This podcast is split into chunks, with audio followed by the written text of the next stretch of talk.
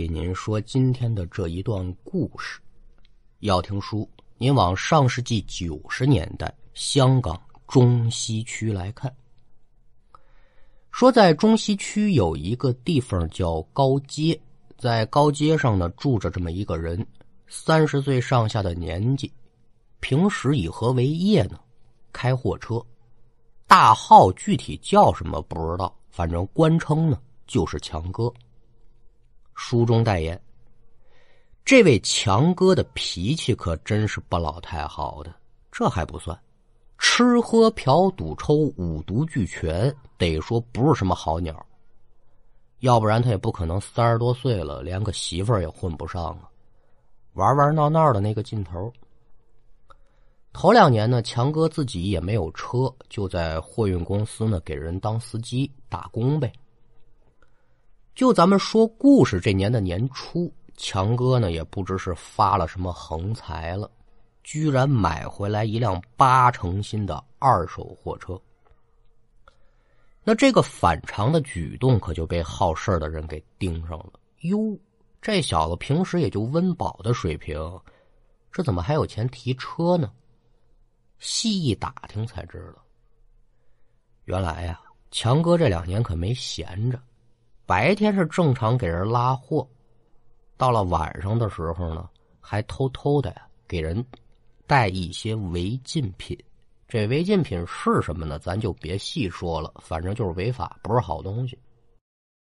那您琢磨琢磨，像强哥这样的人，他口袋没钱是还则罢了，一旦有钱，那这人可就招摇起来了，腰杆子就硬了。那天跟公司的老板俩人不知聊什么，三聊五聊的，一下聊翻了。这老板就说：“得了吧，你别在我这干了。”嘛玩意儿？不用我了是吧？对，不用你了，太好了，爷还不愿意伺候你了。这才自己买了一辆车，就准备自己单干，也就是创业呗。咱先别说这钱来路正不正啊，人家姿势说有本事把这钱挣来了，那就有权利花。这都不再紧要，咱就单说强哥把车买回来之后。之前强哥在货运公司啊，公司有停车场，所以停车呢这也不是什么问题。但现在不一样了，自己的车买回来之后，你第一个要解决的就是停车问题。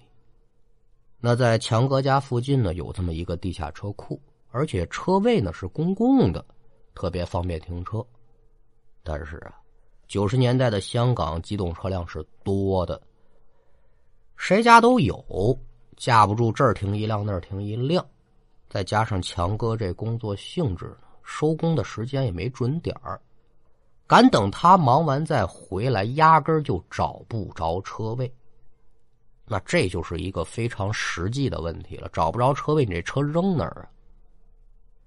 那叔不要麻烦。这车买回来也就十来天，强哥受不了了。哎，我这暴脾气了啊！想我强哥纵横货运界这么老些个年，可没为停车位的事情犯过难。不行，我得想想办法。你算干嘛的呀？还货运界？那他想这办法是什么呢？就说这小子缺德呀。这天白天呢？强哥特意晚出车几个小时，就坐在驾驶室呢，等这车库里的车都出的差不多了。他拿出这么一个副驾驶上撂着的木牌子，开门下车，在车库里转悠了一圈，找到了一个特别好的停车位，就把手中这木牌子呢往那一立，点上一根烟，哟，撇唇咧嘴那劲头啊，没法说了。瞧见没？就得说咱脑瓜够用。吐了个烟圈我把这块牌子戳在这儿，我看看谁他妈还敢往这儿停车。那您得问问，这木牌子上写的是什么呀？让这强哥如此之自信。这木牌子也就半米高啊，几十公分宽，上面写了八个血红色的大字：“私家车位停者必死。”这是公共车位，怎么就成了你们家私家的车位了？你说他缺德不缺德？他不管这个，而且还洋洋自得，哎，觉得自己呢是挺聪明。赶等要准备走的时候呢，又想起来了，不行，我这木牌子是戳在这儿了，但是谁知道是我强哥摆在这儿的呀？我得落个款儿。由打车中取出笔，刷刷点点，又写下了俩字儿“强哥”啊，叹号。哎，这就走了。自打说他把这牌子戳在这之后，甭管是谁，有打这车位经过一瞧上面写的字，都得骂一句：“这孙子真缺德！”骂他是轻的。但是说呢，还真就没人往这停车了，谁找这晦气？那平时有跟这强哥在一块玩的不错的呢，有点良心的也劝他说：“强子呀，没有你这么干事儿的，你这容易招恨呢。”但强哥不管这些，我停我的车，碍着你们什么事儿了？有事儿没事儿？你没事赶紧给我滚蛋！听不进去劝。那咱就说，有打这木牌子立起来这一天，这个地下车库。可就出现了一些比较不同寻常的情况。首先，咱说是温度。地下车库它这温度本来呢就较于地面呢要低一点，这是很正常的。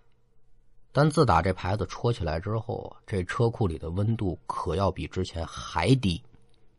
开始的时候呢，没人注意。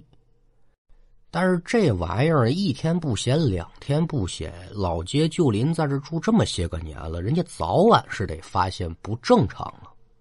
对，一发现不正常，人家回家就得当话再聊。那就有小孩听见了，调皮捣蛋的三个一伙，五个一帮的呢，就来看这个车位的热闹。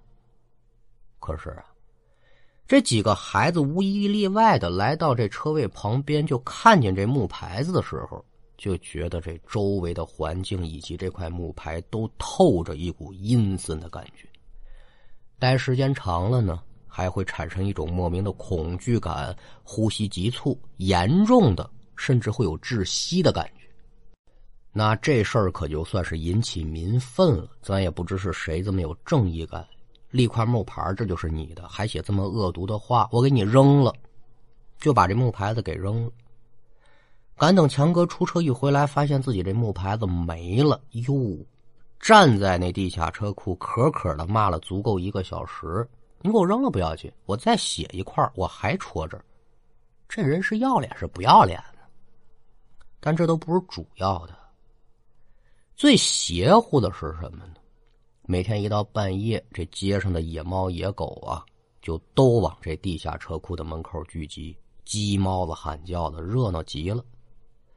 具体对着什么嚷那不知道，可是说这些野猫野狗没一个敢进去。那咱这说书的嘴可快啊！就咱说话这会儿，距离这强哥立下这木牌子，可就过去了一个多月的时间。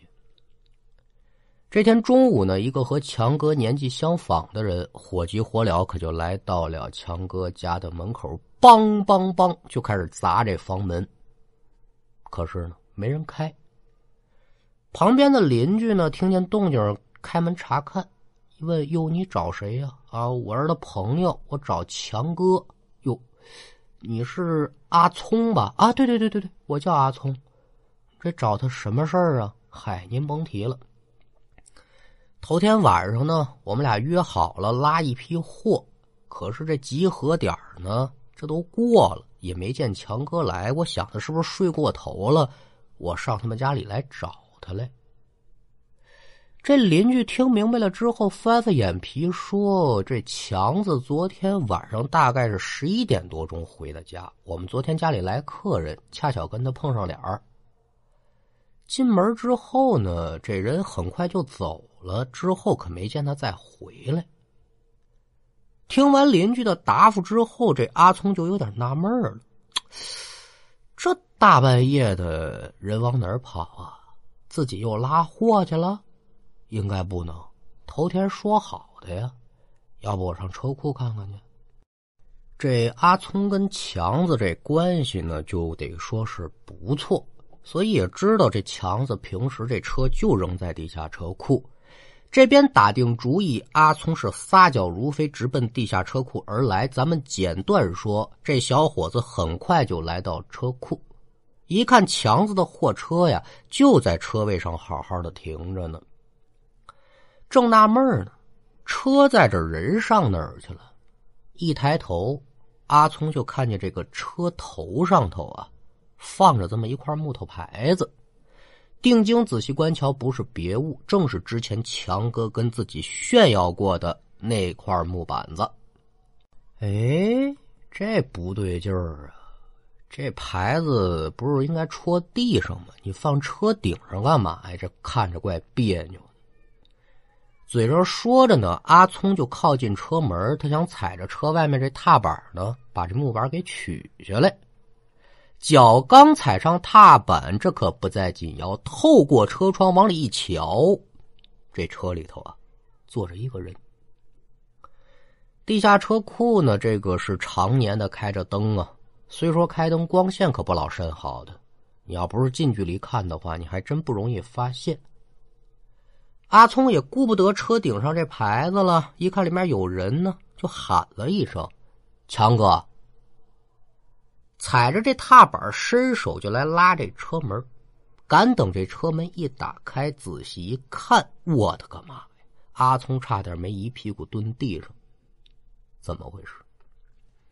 车里的人不是别人，正是阿聪苦苦寻找的强哥。这人肯定是找见了。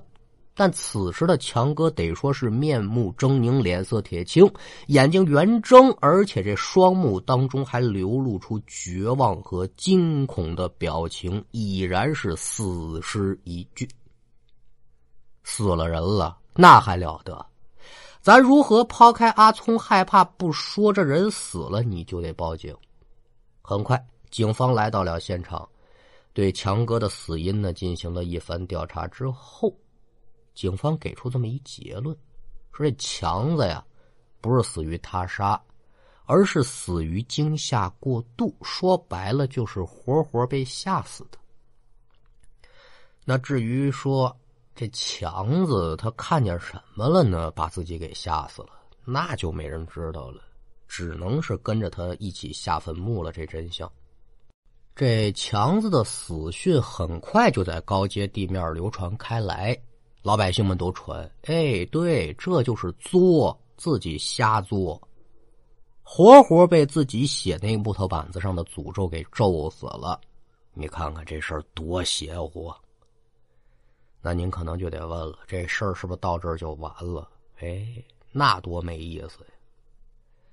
强哥死了之后，他生前占那车位呢，可就闲下来了，那牌子也不知让谁给丢了。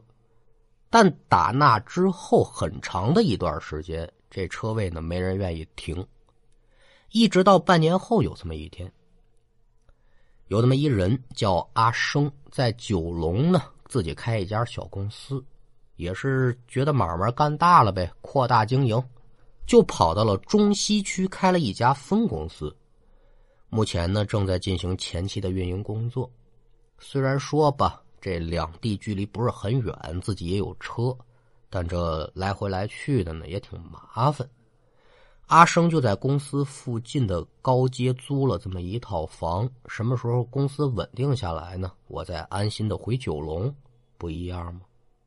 天底下怎么就有这么巧的事儿？阿生租这房子跟死者强哥住在同一栋楼。平时停车呢，也肯定和强哥是一停车场，不然的话呢，这后面的故事就没法讲。说有这么一天晚上，阿生呢为了跟自己的合作伙伴呢谈事情，所以回来的就比较晚。到地下车库的时候，就已然是午夜时分了。平时回来的早，这车库的空闲车位也多。今天是太晚了，这车库转悠了一大圈，也没找着车位。心中暗叫倒霉呀，寻思着不成，我就把车扔外面一夜，这吃罚单就吃罚单吧。可赶等着快把车开出这个车库门口的时候啊，阿生就看到自己左边竟然空着一个车位。哟，不对呀，刚才进来的时候，这可停着车呢，怎么这么一会儿的功夫，这车走了？那按理说呢，这车库这么空旷，这车子启动连着行驶，这动静呢肯定不小。我怎么一点没听见呢？疑惑归疑惑，但是现在已然是有了车位了，那总比是扔在外面吃罚单强啊。这边把车调正，那个时候也没有什么倒车影像啊，就靠这两边的后视镜看呗。那也就在阿生准备往后倒的时候，在后视镜里面，阿生就看到自己车子后面原本空出来的车位，竟然出现了一辆货车。就是自己进来的时候，影超超看见的那辆。哟，阿生就以为自己眼花了，仔细再看，可不是眼花，的确有辆车。那这突如其来的这个情况，让阿生可就有点不知所措了。您就得问，害怕吗？那都不至于，想不通是真的。我刚才太着急找车位。原本停着这么一辆大货车，我都能给看成空车位。不能啊！再着急的话，这么一辆大车在这儿扔着，我瞧不见？心中如是想着呢。这个时候就得说自己跟自己较劲，你就赶紧走吧。你出去吃张罚单又怎么着呢？不去，把脑袋可就探出去了。我非得看看。再一看呢，没车。嗯。挺奇怪，阿生有点犯愣，把头收回来，自己点上一根烟，下意识的就又看了一眼后视镜。只此一眼，阿生得说是吓得汗毛直竖，魂飞魄散，这一股子凉气顺着尾巴骨蹭的一下，可就窜到天灵盖了。挂上它啊，猛打方向盘，一脚油门就窜出去了，得说是逃也似的离开地下车库。阿生到底瞧见什么了？吓成这德行！就在阿生最后一次看后视镜的时候，只见后视镜当中啊，不单单是出现了之前那辆无故消失的货车，在货车的车头一侧还站着这么一个脸色煞白、面目狰狞的男人。在这男人身边呢，还立着这么一个写着红色字体的木牌子。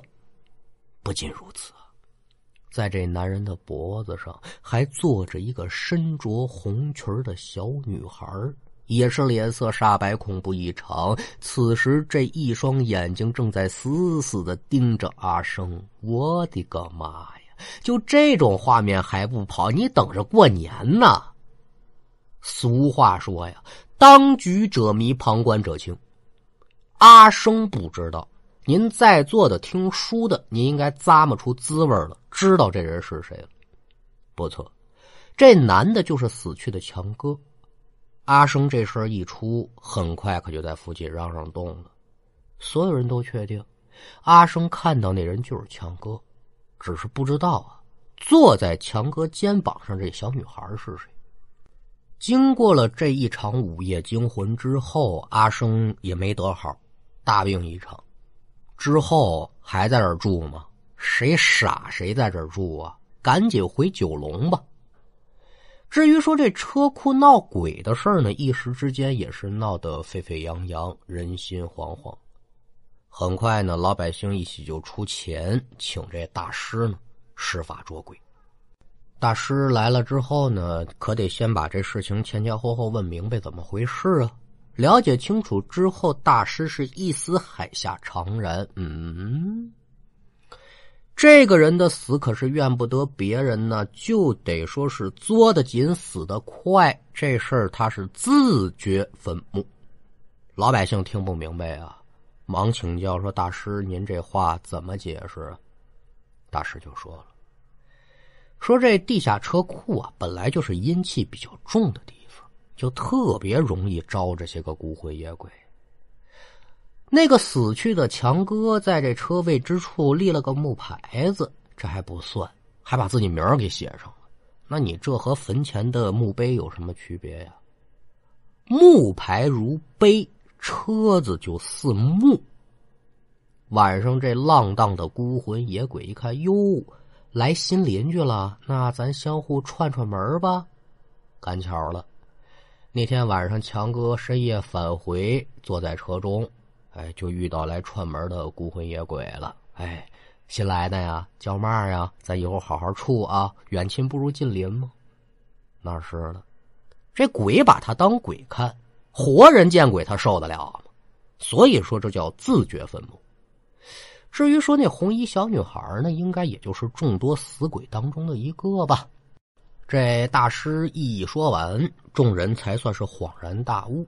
至于说大师如何的施法捉鬼啊，这个呢学徒我也不懂。要是给您编的话呢，也纯属对水，咱也就别细表了。众人就原本以为大师施法之后，这事儿就算是了结了。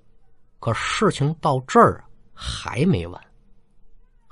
在此之后的一年时间当中，除了阿生侥幸逃脱之外，这个充满死亡与诡异气息的停车位接连的吞噬了十余人的性命。同志们，这是十几条人命啊！在当地，您想想得引起多大的轩然大波吧？香港民众就对于这样的地下停车位引起了极大的恐慌，也就不局限于这单一的一个车位的问题了。那这个车位呢，更是被冠上了“私家车位”的名号。怎么讲？谁敢往这儿停车，你就是一具尸体。那这事儿已然闹到这个程度了，政府自然是得插手管。为了安抚民众呢，最后就下令把这车位呢用水泥给砌起来了。虽然说这车位堵住了，但关于这车位的诡异离奇的传说呢，却一直流传下来了。二零一五年的时候呢，上映了这么一部电影，叫《三更车库》。那这个电影就改编自当年高街的施家车位事件。有兴趣的朋友呢？也可以去看看那部叫做《三更车库》的电影。好了，今天的故事就给您讲完了，感谢您的收听。